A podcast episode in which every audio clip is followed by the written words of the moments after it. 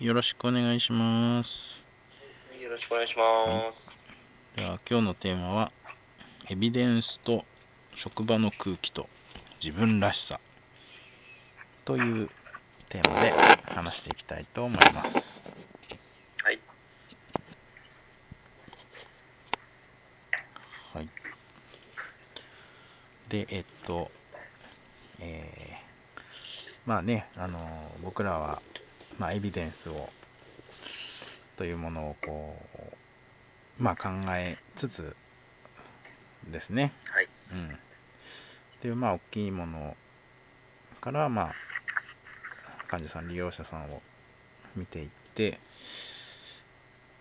で、えーまあ、そんな中でね、その職場ごとの、またこう、なんか空気感みたいのもね、きっとあったりして、こう、皆さんがこうやってる風なのとね、なんとなくこう、あんまり逸脱すると、こう、ね、まあ何かね、まあちょっと支障があるんじゃないかみたいなところもね、まあうん。若干感じつつもですね、でもあの、まあ自分がこうやりたいようなね、ことも展開していきたいっていう中でね、まあどんな風にね、こう自分らしさをね、発揮していったらいいのかなっていうのをね、まあ一つこう、うん、考えていくと面白いのかななんていうふうにも思ってですね、ちょっとテーマを挙げさせていただきました。は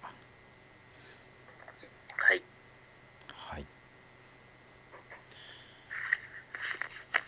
えー、まあ、ね、いかがですかね。なんとなく、それを聞いて、うん、どう思いますでしょうか。達也さん、洋平さん。そうですね。んうん。まあ、エビデンスってなるとすごく難しいですよね。うん、うん、本当にその効果を実証したり、うん、うん、あとはまあその再現性を出したり、証明したり。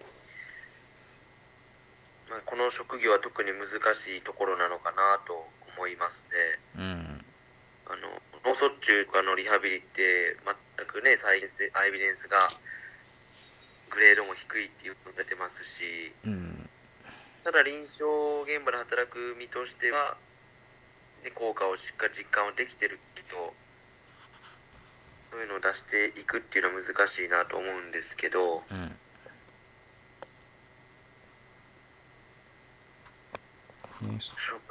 うん。エビデンスっていうことに関してはそこを、まあ、うまいこと出していかないといけないってことですよね。うんうんうん。うん。まあなんまあそうですよね。一応まあ自分の捉え方としてはまああくまでも参考でいいのかなっていうふうには思ってるんですけどね。エビデンスっていうのは。まあ従わなきゃいけないっていうことでもないと思うんで。まあもちろん大きな参考にはなると思うんですけど。うん。うんなんかこう、これをやれば治りますよっていうものがもし出たとしてう、んそれをやる職業になったら、うんうんきっと面白くないんだろうなとも思うんですけどうね。ん脳卒中にはこれをやれって言ってるだろうみたいになってきちゃったら、面白くないんやろうなとは思うんですけどね。うんうんうんうんうん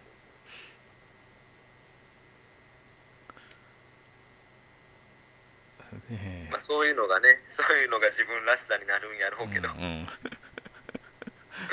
それを出しすぎると、うんまあ職場では、まあ、どうなのかと。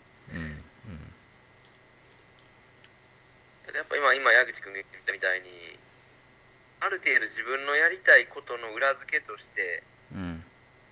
で使えるデータを収集するっていうのは、すごく大事なのかなとは思いますね。うんうん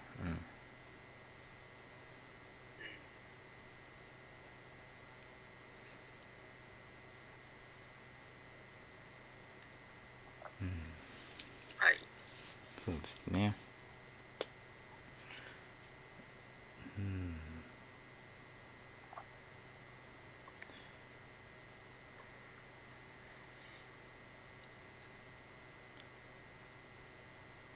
まあこうオリジナリティというかね。うん。なんかまあうん。こう自分のうん。こうまあ展開していきたいものをもうやっぱり大事にしていくっていうことがね。うん。うん。大事かなと。うん、大事かなと思いますしね、まあ、うん、もちろんね、それがいいと思って、まあ、やるわけですし、うん、なんかね、その先にこう自分の、うん、やり方っていうものがね、こう確立していけるのかなっていうね、うん、こともありますしね。はい。うん。うん。まあかといってねまあ職場の空気感みたいなのもねなんかこうあるかなって思ってまあ例えばですけどまあうん。とまあ以前ねあの僕あのプレーティングを習ったことがあってあのはい。あの板をトントンやる、えーえーやつご存知？はいはい、はい。です。あ知らないです。プレイティングって言うんですかはい。はい。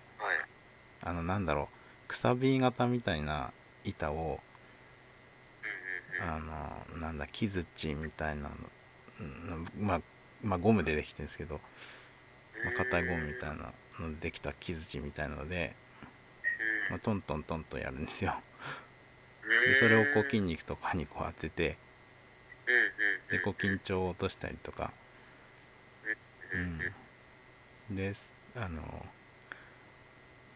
うん、するっていう、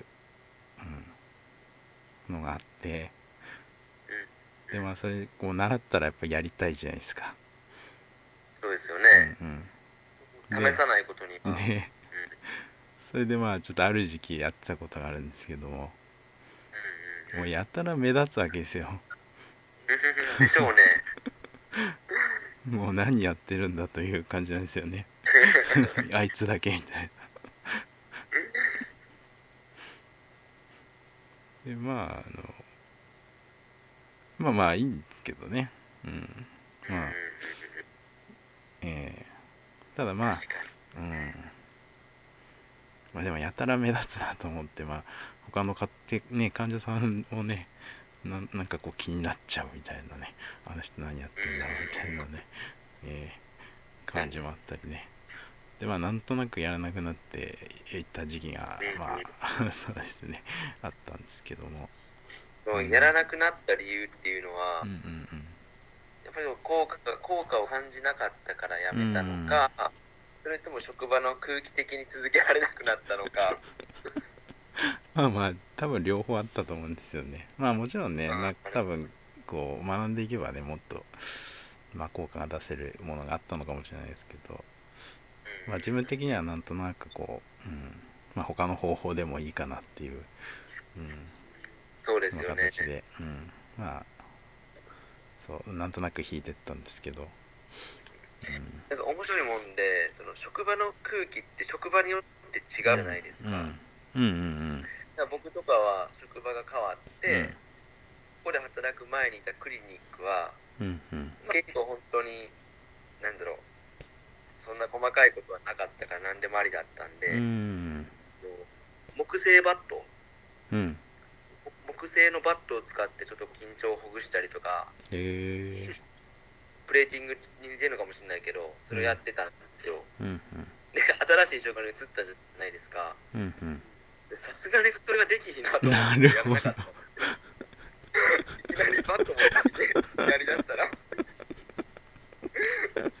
全におかしいやろうと思って、確かに。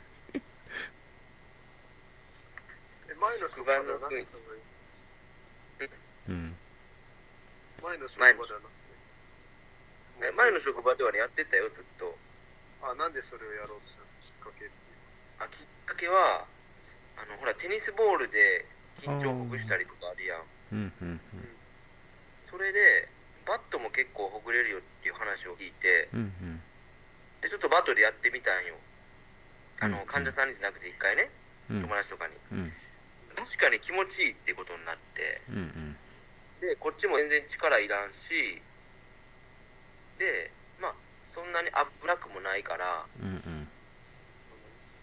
そうそう、そんな感じでやってて、で、結構あの、クリニックやったから、患者さんとかからも喜ばれて、それが。うんうんおおなんかすげえ硬かったところがめっちゃほぐれるとかなって、結構まあ、動ける人も多かったうんんで、うんそうそう、そんな感じでやってたんですが、患者層にもよるかもしれませんしね。うんうんうんうんうん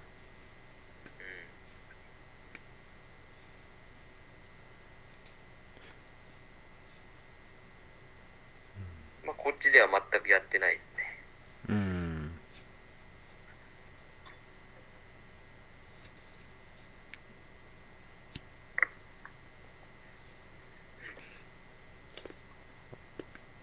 うんまあ、そう考えるとやっぱ空気感って大事ですよね。うん結構影響を受けてるかもしれませんね、気づかないうちに。ああそううんですよね。まあ自分もやっぱり自分の今なんとまあなんとなくというかまあ自分のね、まあ、確立してきたやり方がまああるんですけどまあそれもやっぱりうん。まあねうん。やっぱり周りの方から学んできた影響もかなり大きいかなっていうふうには思いますね。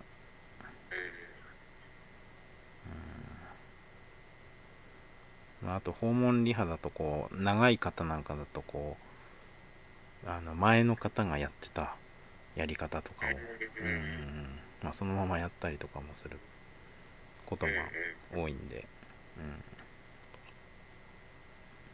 まあ、そうするとねその前の方のやり方がこうなんかだんだん引き継がれていくみたいな。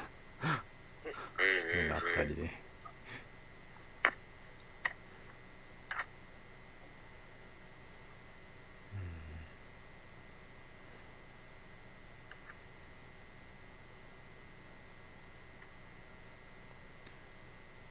うん、まあそういった中でねこう自分らしさっていうこともね、うん、まあまあどんな風に発揮していけるのかなっていう、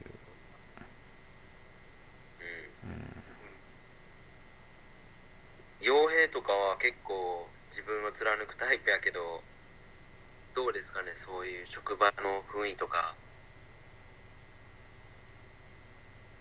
まあ今はもう本当に好きなようにやる。セラピストも少ない。ここはもう自由にやってますね。うんうんうんまあ本当もう自分の思ったことをやってるって感じですか？うん、そうですね。いいですね。まあ臨臨床においてはそうです。うん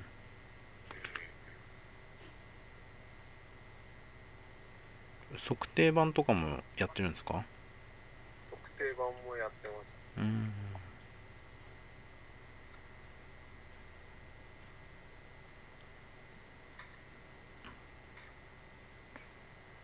それってあの時間内にこうできたりするんですか？あ一応評価は時間内にやって、うん。その作成自体は、あの時間外というか、うん残業であような形でなるほどやってますね。へなんかこう測定版を売りにしたりとかしてんの、その、クリニック自体は。いや、そこまでは、はしてないんや。するっていうまでは、特には、うん。ただまあ、こういうのありますよ、みたいうーんスアルファの部分うんうんうんうん。やってるだけで。結構ね、測定版って、う看板になりそうですもんね。うんこれ必要度も高いし。うんまあ、ただ、なかなか、こう、実際問題、測じゃあそれが数が多くなってくると対応ができるかというとそういうわけでもないっていうことであうんあ、なるほど。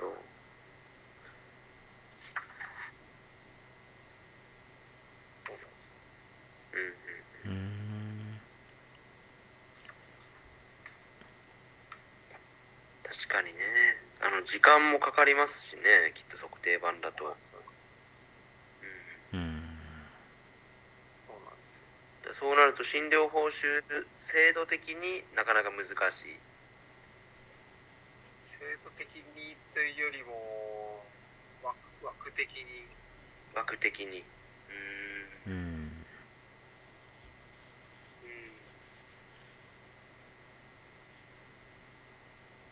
っていうところはうんうんうん。うんありますねうんありますよね。ね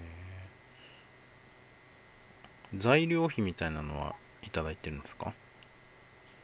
いやそこはもう別でもらう感じで。ああ。患者さんから。うん。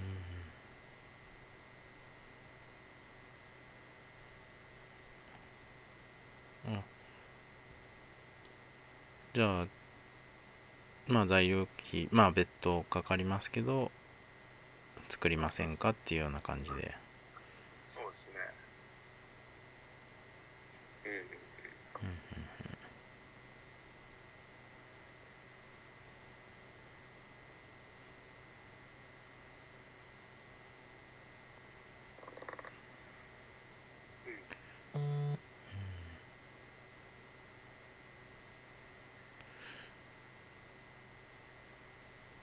なんか他にこうなんかこう多分洋平さんなんかだとこう結構レベルが高いからうなんていうかこう他の方とこうなんか差が出ちゃうみたいなのってあるんじゃないですか。さ。あうんんん。なんか先生の方がいいわみたいな。なんかこうあ何人かでえーえー。もしなんなんていうんですか？担当制でやってるんで、うん。えもう多分同じ患者さんあ一人の患者さんが違う人を見ることがない、ー、あことはないんですね、ありますねうんうん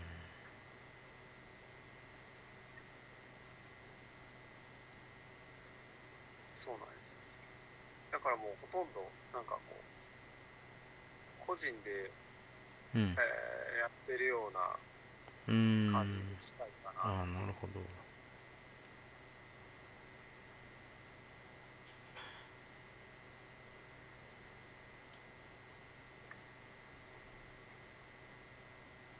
感じはしてます、うん。あまあそれがいいのか悪いのかっていうのは別として。うんうん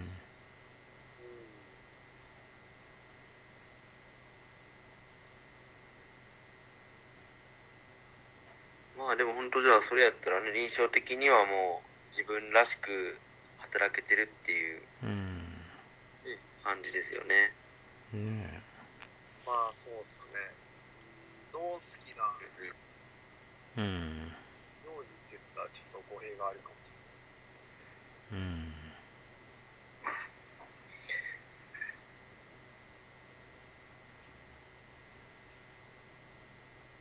そうそうそううんうんうん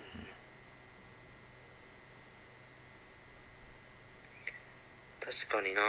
あの、1対1って別に患者対自分みたいな、うん。1対1だけで考えれば、自分らしく働けてるのかなって思うんですよ。うんうん。そこから、例えばこう ADL を上げるとか、うんうん。病棟に働きかけなあかんとか、うんうん。やっぱそうなってくると結構大変ですよね。うんうんうん。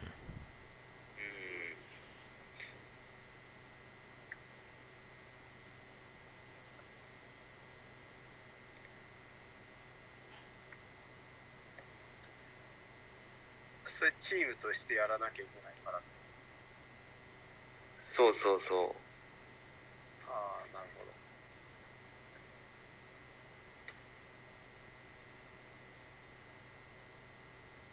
うんまあね、そこで、うーん、まあ自分らしくっていうか、なんか難しくないです自分らしくって、うんうんだだ誰かが、はい、増えると、人が増えると、その人らしさも出てくるじゃないですか。うんうん自分らしさを貫こうとしたら、うん。ね、っていうところが出てくるから、ね。人にとっては、その人の意見も踏まえていくと、うんうん。うん。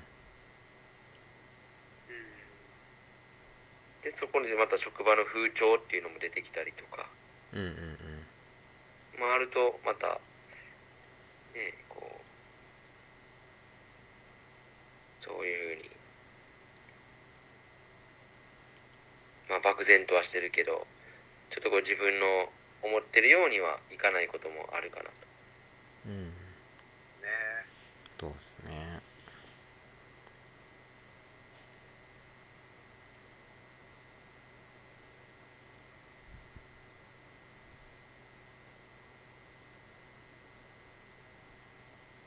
まあ、それこそ、あの、前回話題に出た、その、理学療法士が何をするか、作業療法士が何をするかっていうところにつながっていくのかなっていう。うんうんうん。ふうには思うとこはありますかね。うん。やっぱりそこがそれぞれの専門っていうかスペシャリストであれば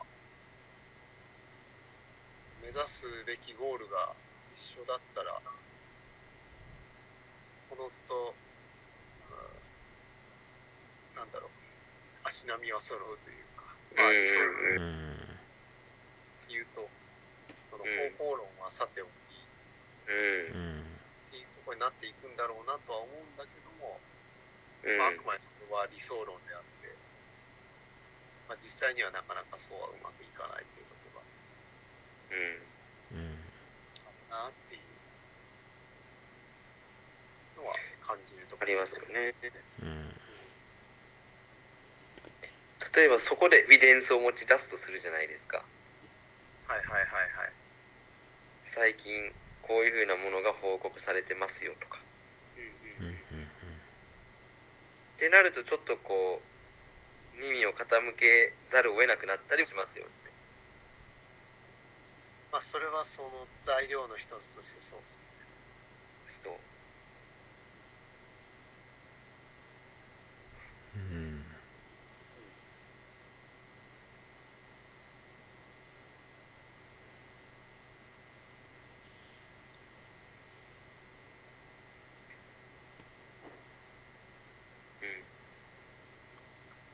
うん。は裏付けとしては。ただやっぱり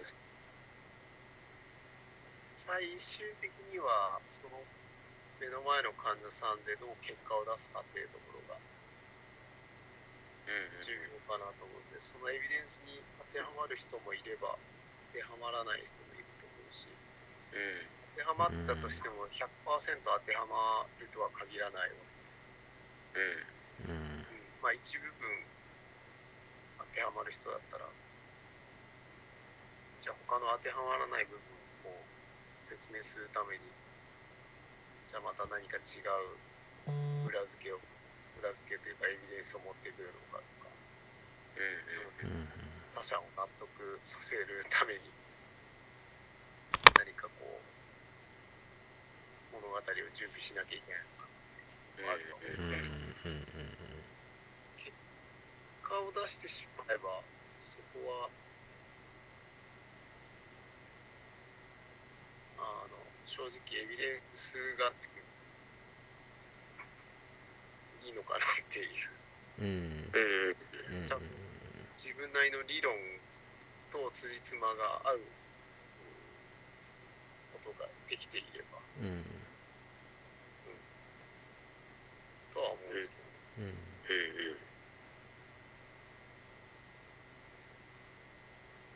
そこを磨けていくのが大事かなとそのなんだろう行き当たりばったりじゃないっていうか。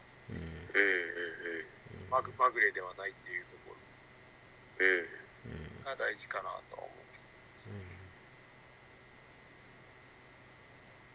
まあ確かに結果を出してればそれが一番の説得材料になりますしね。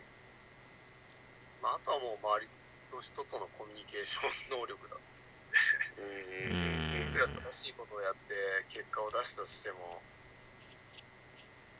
うーんやっぱりこう、まあ、例えを出してあまり良くないのかもしれないけど対女性とかだと結構接し方によってこうやっぱり見られ方が違ってくるというか。うん。うん。見られ方が違うってことは受け入れられ方が違う受け入れられ方が違うしうん。話を聞いてもらい方も違ったりとかするうん。違いますよねうん。そうとこう事実がなん。だろう違った風に伝わってしまう場合もあるうん。それはちょっとこう伝え方として考えなきゃいけないかなとは思うん。ですけどうん。まあ僕自身は多分そこは苦手な部分でまあ自分が苦手としてちゃんと認知してるちゃんとってあれがうん認知してることがまず大事かなっていうとこうんうん。まあろのが現状ですかね。矢口くんとかそういう、まあ、コミュニケーションとかをもちろんうん。ねもう勉強してるからわかると思うんやけど、ね苦手意識持っちゃうとうんなかなか人とのコミュニケーションって難しいじゃないですか、うんうん聞いて聞いてくれなくなるよ。正しいことを言って。てうんうん。そういう時の対処法とかなんかあります？多分誰しもが苦手な人は職場に絶対いるんですよ、うんうん顔に出ちゃう時もねきっとあると思うし、うんうんこの人作らなあかんのかみたいな。うんいやありますよね。いやうん。なんか洋平さんがなんか苦手って言ってるのを聞いてちょっとホッとしてる自分が いるというか 自分もまああのやっぱりあんまりね得意じゃないというかうん。本当に、まあ、よく怒られてるというかまあどっちかっていうとそういう方なんでまあだからこそねあの、まあ、勉強しようと思ったというか、えーまあそういうところもあるので、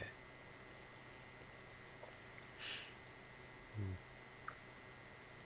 でそうですね。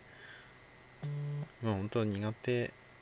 まあ自分は苦手だっていう認識を持つっていうのもすごくね大事なのかなっていうふうにも思いますね。うんうんでまあ苦手とする理由も分かってるわけじゃないですか、うん。うん。今の話だと。うん。うん。苦手とする理由まで分かっていて、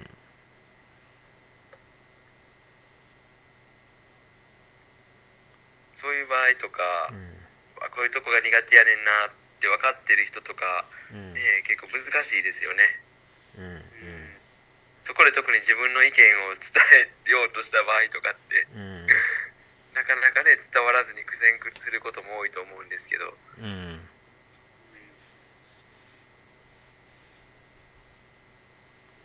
まあ、うん、一つ自分が、まあ、乗り越えてきたかなって思うのはあの伝える前に聞くってことなのかなっていうふうに思ってまあそれがちょっとできるようになったらだいぶ変わりましたね。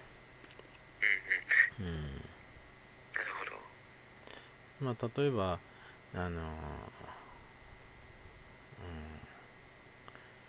うん。例えばこうね公縮がこうちょっと進んできてる方でうん。まあ褥瘡がまあないんだけれどもまあエアマットを使っていると。うん。でまあうん。まあ褥瘡がなくてでうん。まあヤマトもねかなり柔らかい状態で使ってるとまあ拘縮進んでくるのはまあこのせいっていうのは結構あるかなと思った時に、うん、じゃあヤマト変えましょうとこう行くと、うん、ヤマトだから褥瘡ができないんじゃないのと言われそうだと、うん、いうことがあった時にまあそれを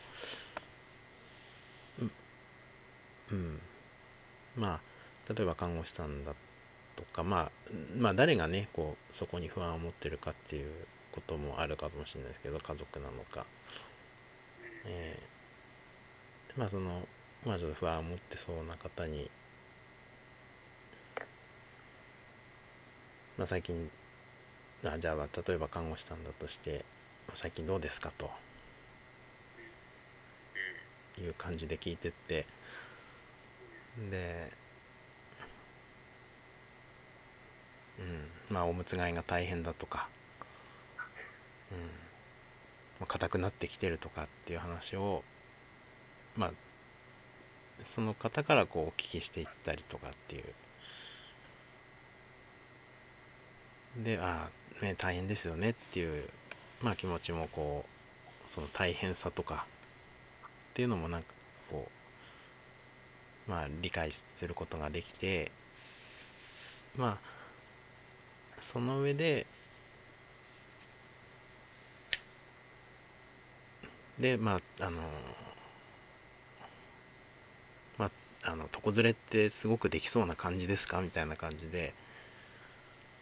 すごくそこのまあさらにその不安を取り除いていくというまあどこに不安を持ってるのかっていうところも、うん、例えばまあ実はその聞いていくとまあじゃあ褥瘡まあそんなにまあ栄養も取れてるし大丈夫じゃないかと思ってると、うん、でまあそこまでお聞きできたらでそれよりも公式の方が心配だと。いうふうな話がお聞きできたらあじゃああのマットレス変えてみるっていうのはどうですかね？っていうことで提案していくとあまあ試してみるのもいいかもねっていう感じにこうなっていくなというふうに、まあ、思ってですねうん。まあまあ百発百中というわけではないんですけどまあそこでねまあいやこの人皮膚弱いからとかっていうこともあるかもしれないですけど、うん、ただまあそうやってこう、まあ、相談相手になっていくっていうかこう聞く立場だったり、まあ、あなたのが悩んでることを解決するお手伝いができるかもしれないという立場でお話ししていくとまああまた全然違ってくるのかなと。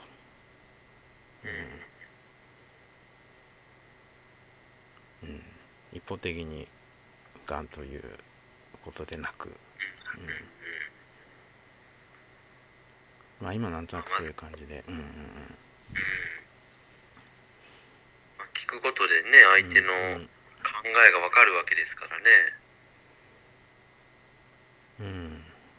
それを、その上でまあ、自分の考えを発言する方が、うんうんまあ、伝わりますよね、確かに。うん。そうですね。まあ、逆に言うと、後出しじゃんけんができるわけですよね。うん、そういうことですよね。うんうんうん。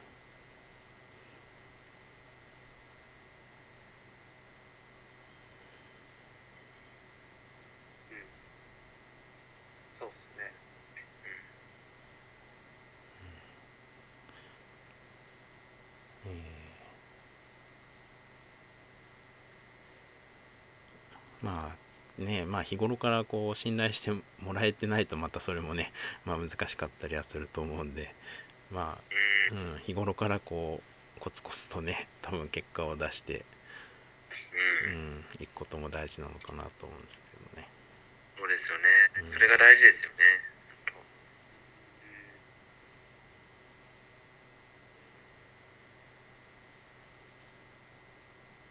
当うんまあベストはねなんか聞いてもらえることなのかなと思うんですけどね。相手からね、うん、こういう時どうしたらいいみたいな感じでね。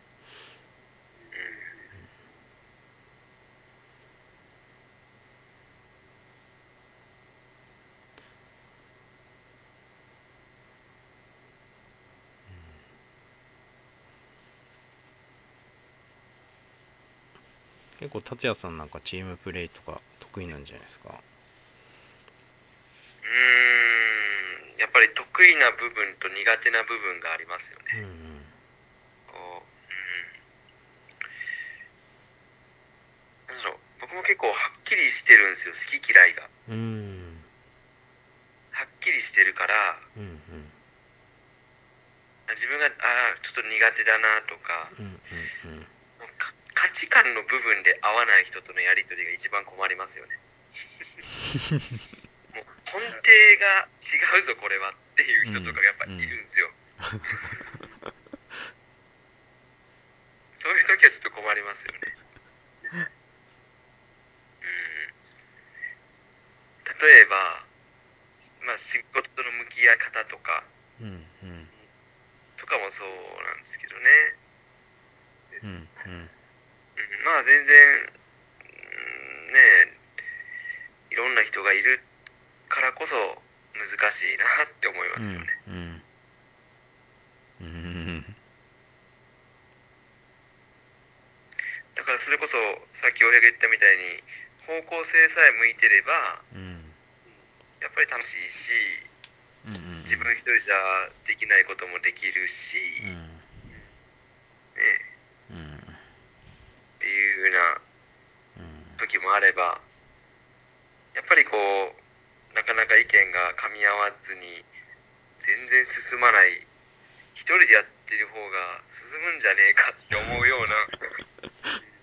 それやったら俺一人でやるわって つい思ってしまうこともありますよね。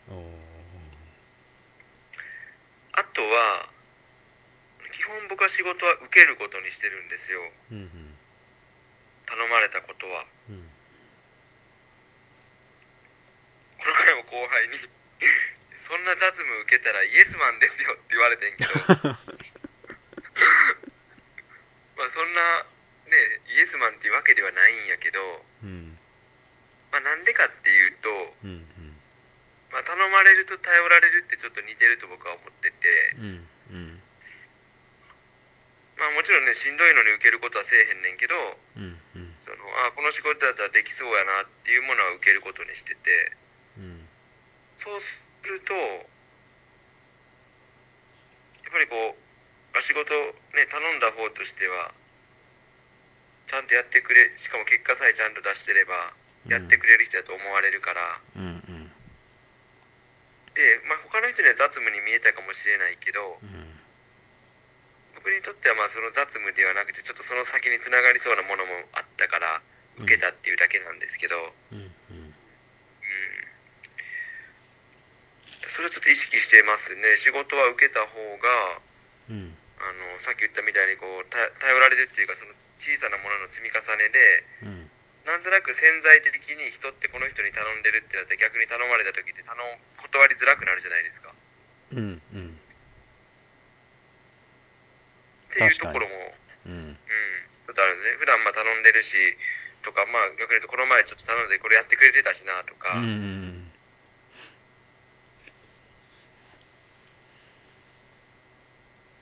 まあ仕事は頼まれた分やってる方が、うん。まあ、自分にとってもいいように回ることの方が多いかなと。うん。なるほど。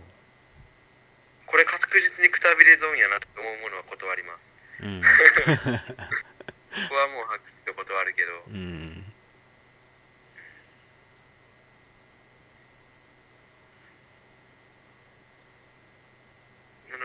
いった卵返しにくたびれ損になるとは思わないです。まず受ける方向で考えて、うん、でいやこれはやっぱりくたびれ損やろっていう結論に至ったら断るっていう、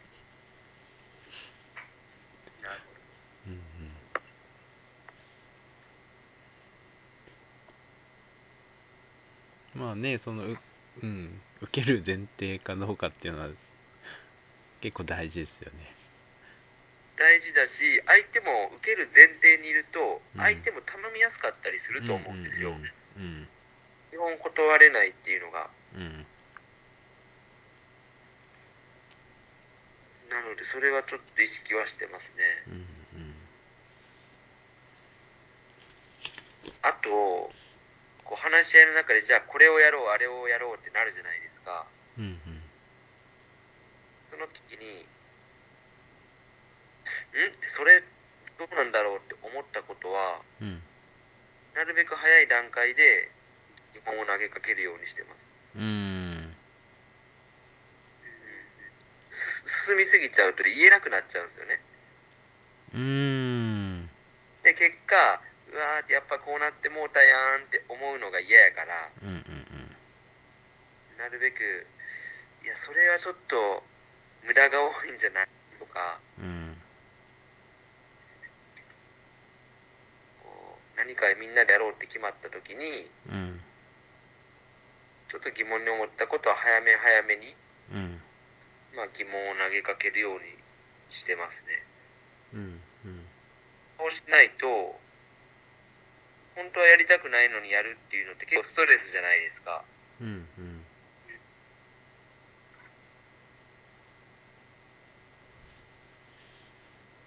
だからちょっと不思議に思った時は、まあ、なるべく早めに、うんうん。言えなくならないうちに言う。うんうん。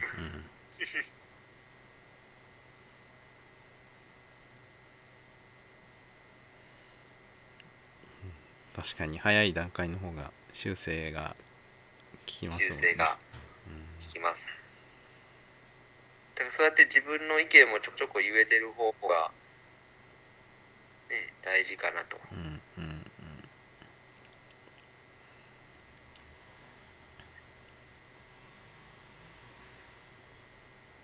いいですうね。んまあ自分の意見言わないとこうストレスが溜まりますよねありますよね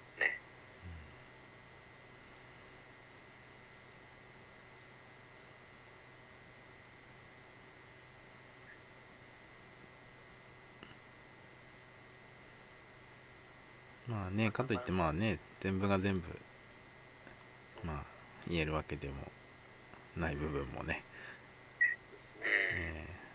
えーあるかもしれないですけどね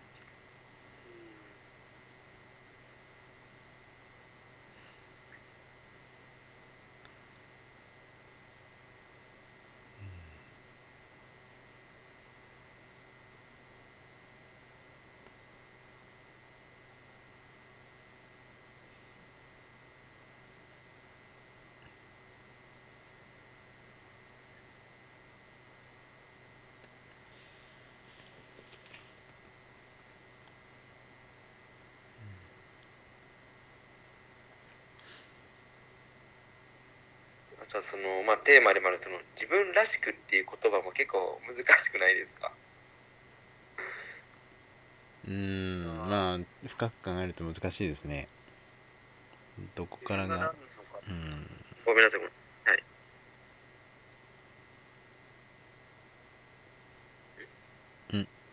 あ自分が何なのかも分かってないと、なかなからしくっていうところも出せないのかう。んうんうんん。ううんうんそうですね。自分のことがってないとそれが自分らしいかどうかもわかんないですもんね。うん確かに。確かにな。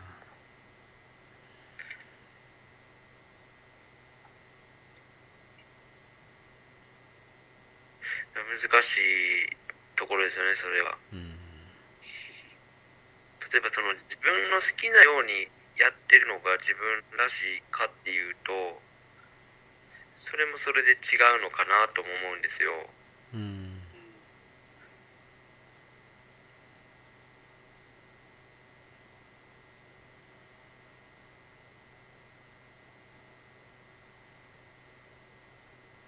なのでまあ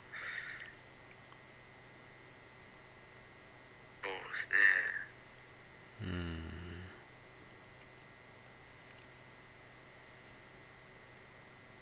やっぱぱその自分が自分らしさをどこに求めるかなんでしょうね、結局は。うん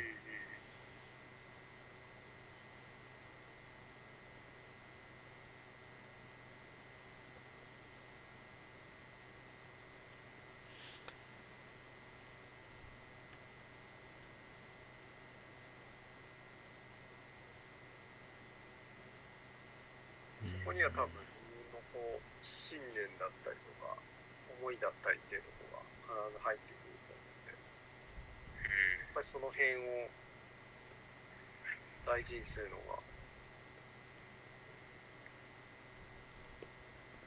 大事にするのがってかまあ大事にすることが必要なのかなと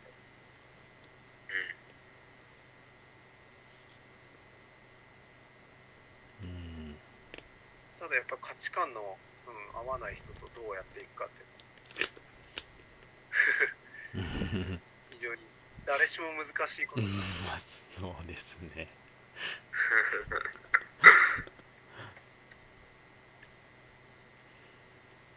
まあでもある種僕が最近思うのはその、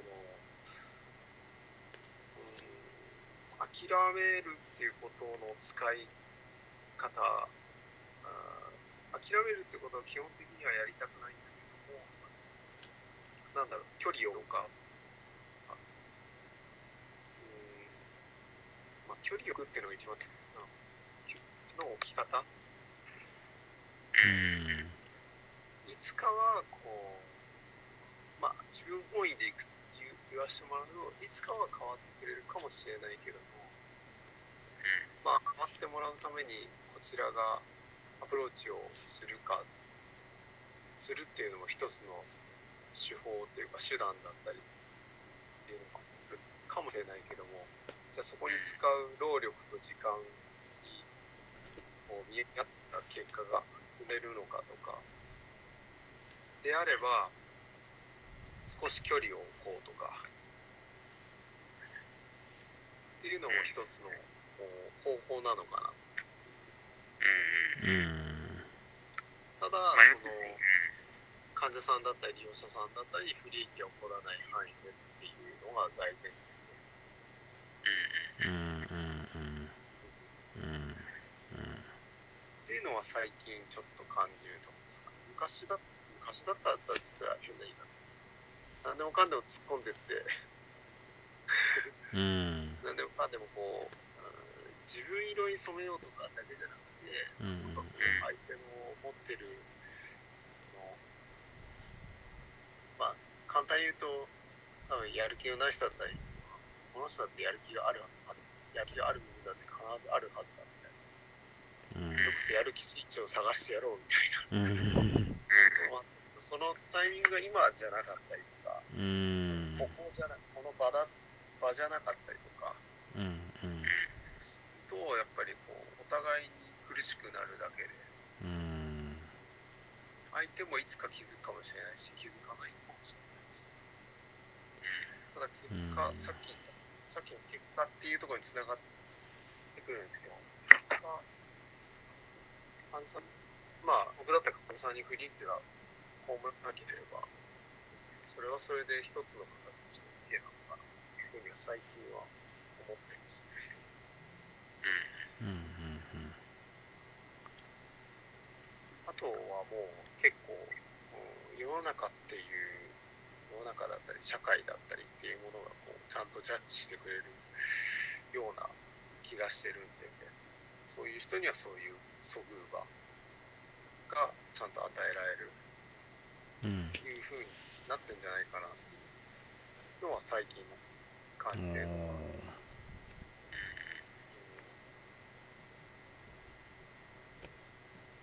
そう思います。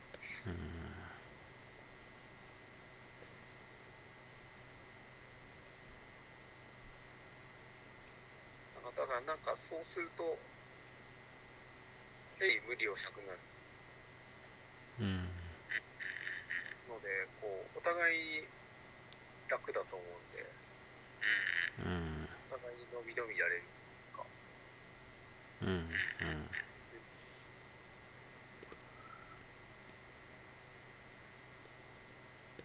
っていうのはまあ、あくまで今日の時点の僕の持論なので、うんうんうん。うん、まあ、そこでこう、なんだろう、自分の感情が湧き上がったりはしない。あーやっぱりこう、ちょっとイラッとしてしまったりとか、やっぱり人なんでやっぱり感情が起き上がることもあるんですよ。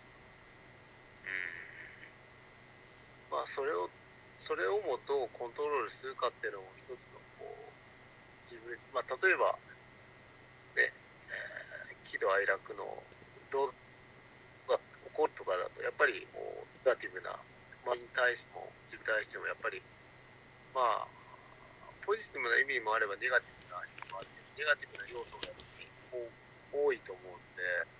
ん。うん。まあ、その、うん、怒ってるっていう感情が出てることの意味合いとしては、やっぱりそ、まあ、往々にしてそれをどうコントロールできる自分を作れるかっていうところのタスクなのかな与えるタスクなのかなっていうふうに思えれれば、まあ、それが一つの、その場でのこう課題、自分に対しての課題になる。要するにえてその、その手段、その手段としてうん距離を置く。っていうのも一つあるとは思うんで、うん。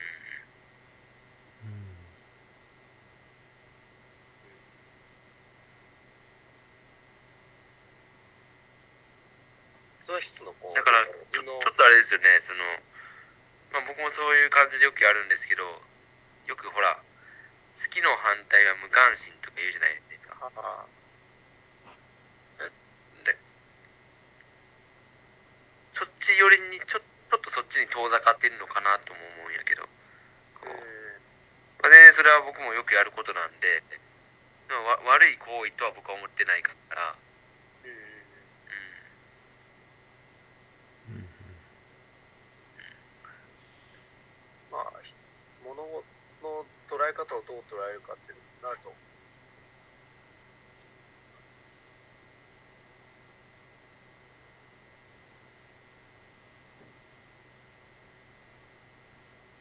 うんでもななんだか僕もそうなんですよね。こう、結局、そこで自分がイライラしてしまったりとか、自分のね、こう気持ちがマイナスにいっちゃうんだったら、ちょっと無理に関わらない方がいいのかなって思ってしまうんで。うんまあ、その中でなんかこう、自分のいろいろな変化っていうところは感じるかうんなと。いうんや、確かに失敗も多いんですけどね。うん そうなるとやっぱあとは自分の成長っていうところが必要になってくるのかなと思ってまあ、必要になるというか、まあ、必然的にそれがこう、やらなきゃいけない、やれやれるチャンスがそこにあるのかなっていう、そこで毎回毎回同じことをしてたら、ね成長にもつながらないと思うし、うんうんずっと店の中で同じ壁をぐるぐるぐるぐる回ってるやつに、まあ、気づかなければ、なんで、なんでこうなってんだ、なんでこうなってんだって悩むだけで、解決策が見つけられないままずっといる。で、それがその人のこう人格になってったりとか、うん。うん。なんかそれは、こう、自分を俯瞰してみたときにあまり楽しいことじゃないなっていうふうに思ったときに、じゃあどうする？ってなったら、とにかくこう、まあ、できる解決策は何？うんうん導き出していくっていうのが大事かなと、うんそう成長するっていうところでいくと。うんう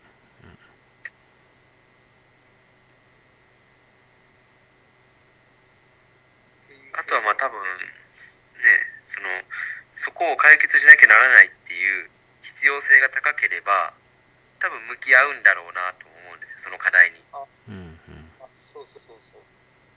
そこまで向き合わないってことそこまで向き合わない要するに距離を置こうとかでそこまで深く関わらないでおこうって思うってことはそこまで必要性は高くないのかなっていうところがあるのかなと思って。100か0かじゃないかもしれないけどそそこでだからさっき言ったみたいにあの炭酸に不利益が起こらなければ、うん、まあいいかっていう感じ。が出てきてもいいのかなって。うん。例えばひ自分は100やりたい。100完璧にやりたい。うん。ただまあ患者さんが困らない程度が30ぐらいだとしますまあ 30, 30できてればいいよね。あとの70はじゃあまあいいかで済ませられる自分が、うん作れるかどうかっていうところ。うんいやそれでも100じゃないとダメなんだって思ってると多分ぶつからぶつかると思うしうん。うん。なん。か解決策をこうそのその課題の解決策を模索すると思うけどもそれには結構こ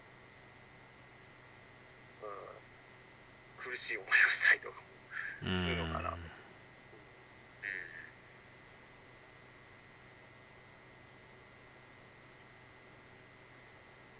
まあ、そこに、矢口まあ、その時間と労力が割けるんであればそういうことをやってやる人もいてもいいのかなとは思う。うんうんそれはそうそう成長過程の一つだと思う。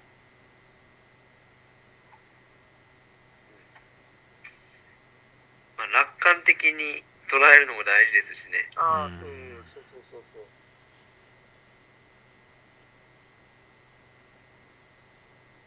矢口君は結構そういう時って距離を置くというよりも、まあ、さっきみたいにこう耳を傾けるうん。方法でってことですもんね。さっきのあれだとまあ一回ちょっと相手の話を聞いてみようみたいな。うん。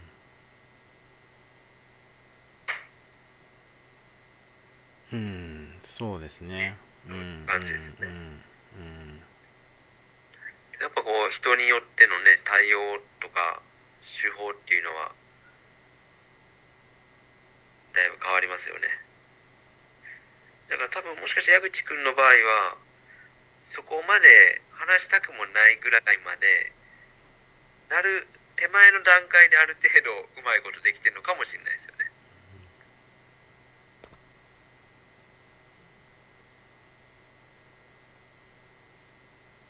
うんうんまあうまいことできてるといいんですけどね。いや一番うん、うん、一番きついのはこう自分が非難されてる時ですかね。うん。なんなんかこうなんでこうしてくれなかったんですかみたいなね。こととだったりとかね。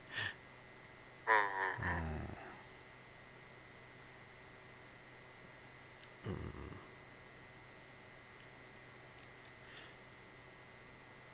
んまあうんそういう時はもうまあ、うん、聞くんですけど結構こうねまあ自分の気持ちの中ではねなんとなくこう、まあ、そうは言ってもっていうようなね気持ちもね、ええまああることもあるんですけど。うん、うん、まあだからそれも含めて受け入れるまあっていうところを目指しているっていう感じですかね。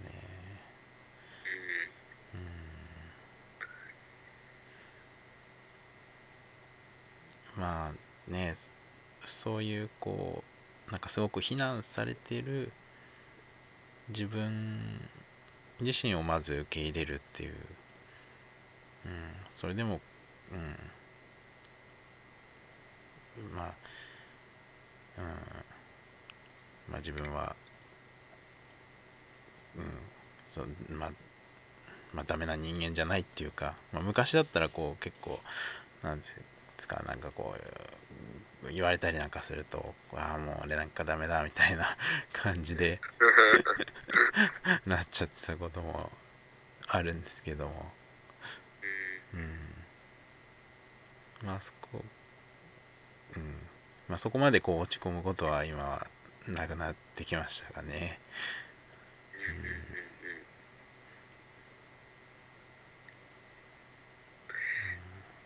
うん。うん。まあ、そういう意味で自分、まあ、相手がいるようで、まあ、自分との、うん。まあ、対応っていうか自分をどうコントロールするかっていうとこが大事かなって。まあその上でまあ相手なのかなっていうふうには感じてますね。そうですね。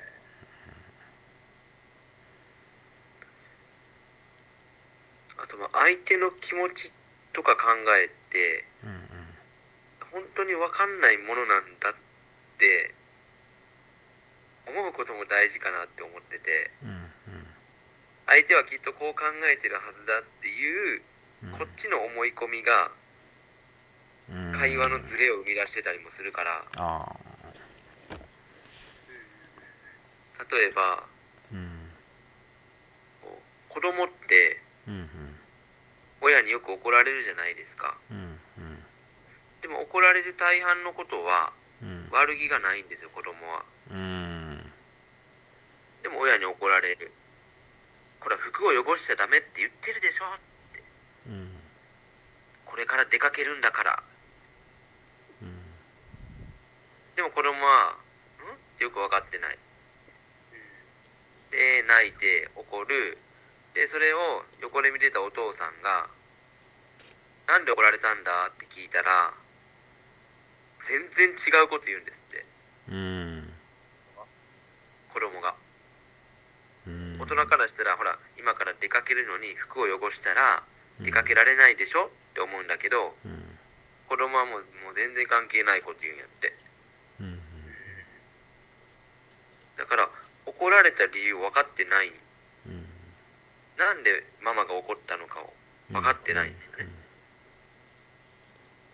悪気ないから。うん。うんそんなズレがめちゃくちゃあると思うんですよ。うん。こう大人になっても。うん。うん。この人はこういうことで怒ってるって思ってても実は違ってたりとか。うん。この人はきっとこう思ってるはずだっていうのが違ってたりとかもあるから。うんうんだからそういう意味ではまあこう思ってるはずっていう思い込みは良くないからやっぱちゃんと聞くっていうのはすごく大事なのかなと相手の気持ちを。うん僕はこう思ってるけどっていう思い込みを捨ててなんで怒ってるんですかぐらいのうんうん。感じとか。うん。あの時嫌そうな顔したけどなんかあったんですか？とか。うんきっとこうだから嫌に思ったに違いないっていうこと自体が思い込みやったりもするんでこっちの。うんうんそれは気づかないところでいっぱい起きてるなっていうのは最近気づいたんですよ。うんうん。相手はこう思ってるはずみたいなことはあんまり考えない方がまあ会話のズレとかはないのかな。特にまあそういう、ね、価値観とか違う人とか特にどう感じてるかって思った以上にずれてたりするから。うん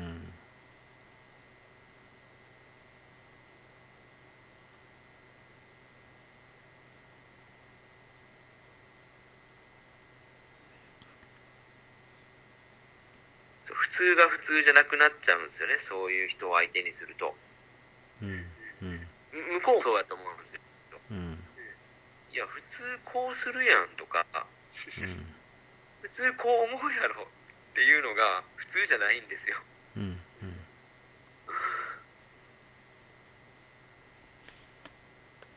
そうそういうのはちょっとこう気をつけないとなって全然違うん。だなっていううんそうですね。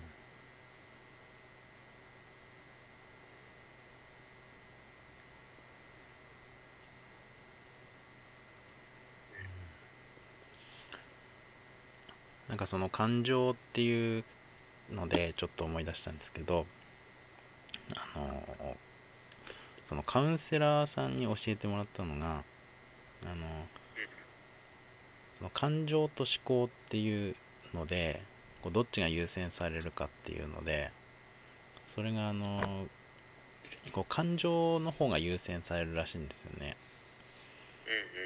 でそのその感情をこうこう全部吐き出すっていうかこまず、まあ、処理するというかその感情を一旦落ち着かせないとこう理性的なこう思考ができないっていう、うん、なんかこうそういうのがあるみたいで。うん。であのその感情っていうのがはその特にこうネガティブな感情不安とか恐れとかまあ怒りとかもそうなのかな。そのうん。まあ大脳辺縁系だったりその扁桃体とかっていう部分がこう働いてると思うんですけど。であのまあそっちの方が原始的な脳なのでこう優先されるみたいなんですよね。うん、でまあそっちがこう優先的にこう働いてるとその大脳のこう理性的に考えるっていう方がここはこう、まあ、隅に置かれちゃうっていう状態になってるみたいなんですよね。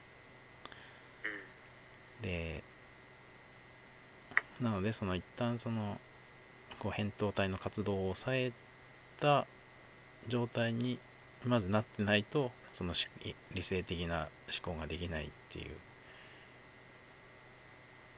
ことみたいなんですよね。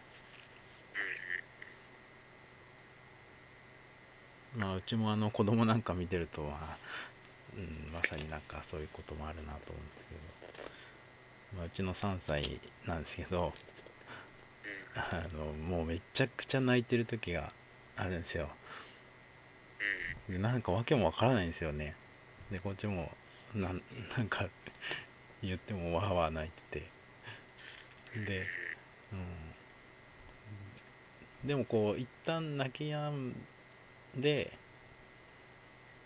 でじゃあどうしたかったのっていうとこっちのコップが良かったとか そんぐらいのことだったりするんですよね。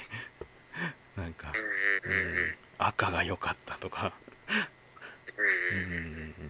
まあ、そう言ってくれればこっち出すのにみたいな。まあねそういう、そう子供からす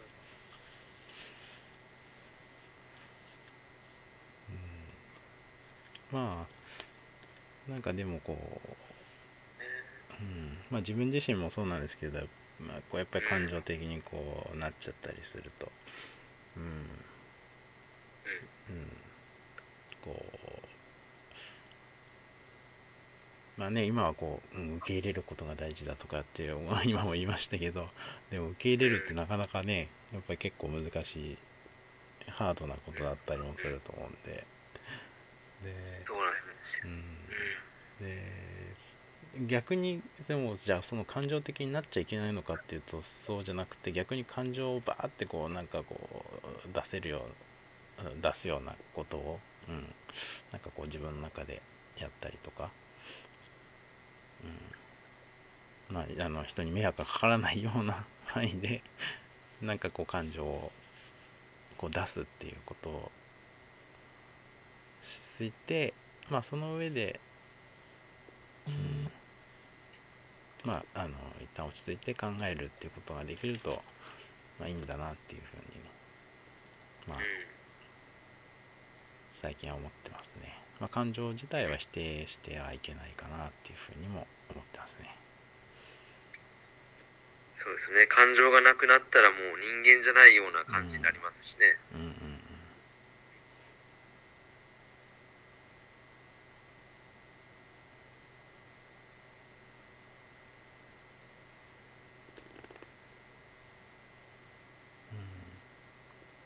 なんかその感情に名前をつけると落ち着くらしいんですよね。ちょっとこう落ち着いてくるっていう。こう今、うん、感じてる。こうお腹のこの辺りにあるのはなんか不安っていう感情かなとか怖いと思ってるのかなとか、うん、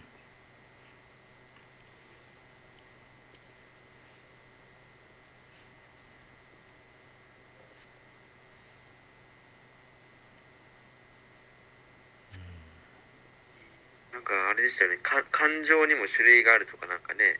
うんうんで読んだけど曖昧やな記憶が。でそういうのをもしかして把握するとちょっとは楽になるのかもしれないですよね、今はこういう感情なんだなっていうのが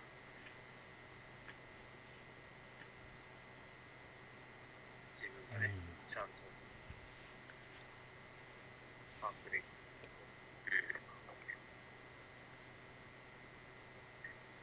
あのアンガーマネージメントって言って流行ってますしね。うん。自分のね怒りとかをコントロールするっていう。うん。よくほら6秒。6秒待つとか。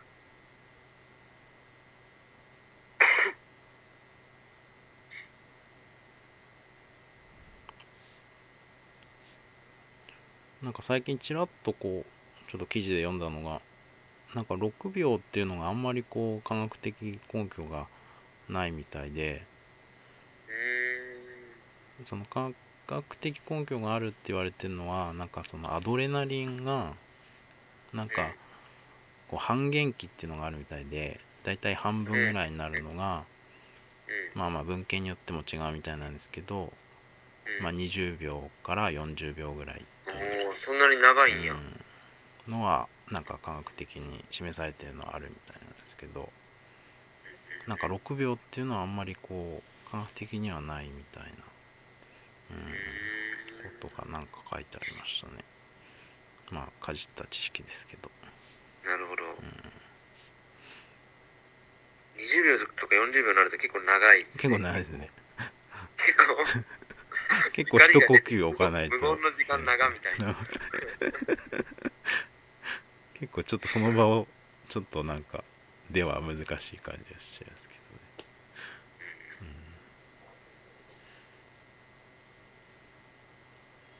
うん、まあ。うん。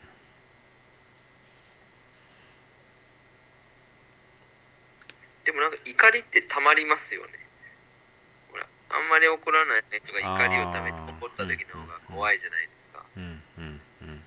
やっぱりちょっとこうね怒るっていうのも大事ですよね。うん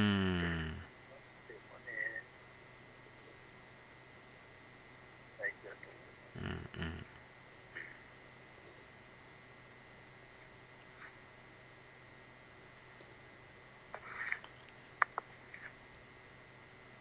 じゃあそろそろあれですね。時間も、えーあそうですね。はい。なんとなく広がってきちゃいましたね話がね。そうですね